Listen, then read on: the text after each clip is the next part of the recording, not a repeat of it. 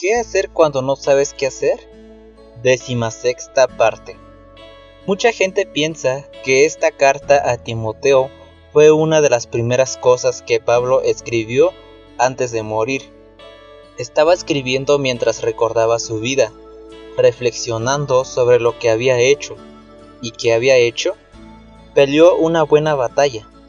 Pablo no decía que había ganado la pelea o que había eliminado la competencia escribió que había hecho lo que pudo, que podía mirar su vida y sentirse contento de haber vivido de una manera en la que pudiera estar orgulloso.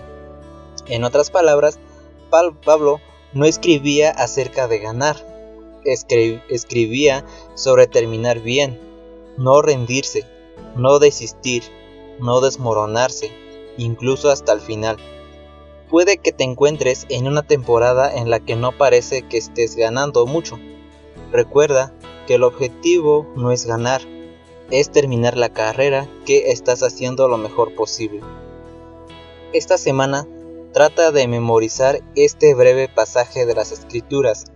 Deja que te empuje a perseverar en el recorrido, sin importar qué signifique para ti.